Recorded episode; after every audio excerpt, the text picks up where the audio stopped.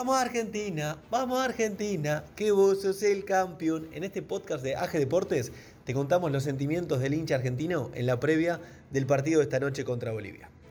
No hay dudas de que será un día y una noche muy especial. El encuentro entre la selección nacional y Bolivia, correspondiente a las eliminatorias sudamericanas rumbo a Qatar 2022, será no solo la primera vez que el conjunto de Scaloni juegue en el país tras el suceso conseguido en la pasada Copa América, sino que también marcará el regreso del público a los estadios en nuestra tierra se conjugará la efervescencia lógica de la todavía celebración del histórico maracanazo con la alegría del desahogo del reencuentro de más de 20.000 personas en una cancha de fútbol. No faltarán las hurras y las ovaciones para Messi, ni los agradecimientos para todos los jugadores y el cuerpo técnico por semejante logro obtenido, así como tampoco faltarán emociones en los dichosos y afortunados espectadores que componen el aforo permitido reglamentario, quienes en su mayoría estuvieron imposibilitados de concurrir a su zona de confort por más de 18 meses, quienes se privados por más de un año y medio de vida a disfrutar de un ritual tan necesario como maravilloso como es estar en las tribunas de un estadio y respirar fútbol. Porque el fútbol no es solo el espectáculo que se ve dentro del verde césped, sino que también incluye la rutina del hincha. Llegar con varias horas de antelación a las inmediaciones del estadio, encontrar un lugar para el auto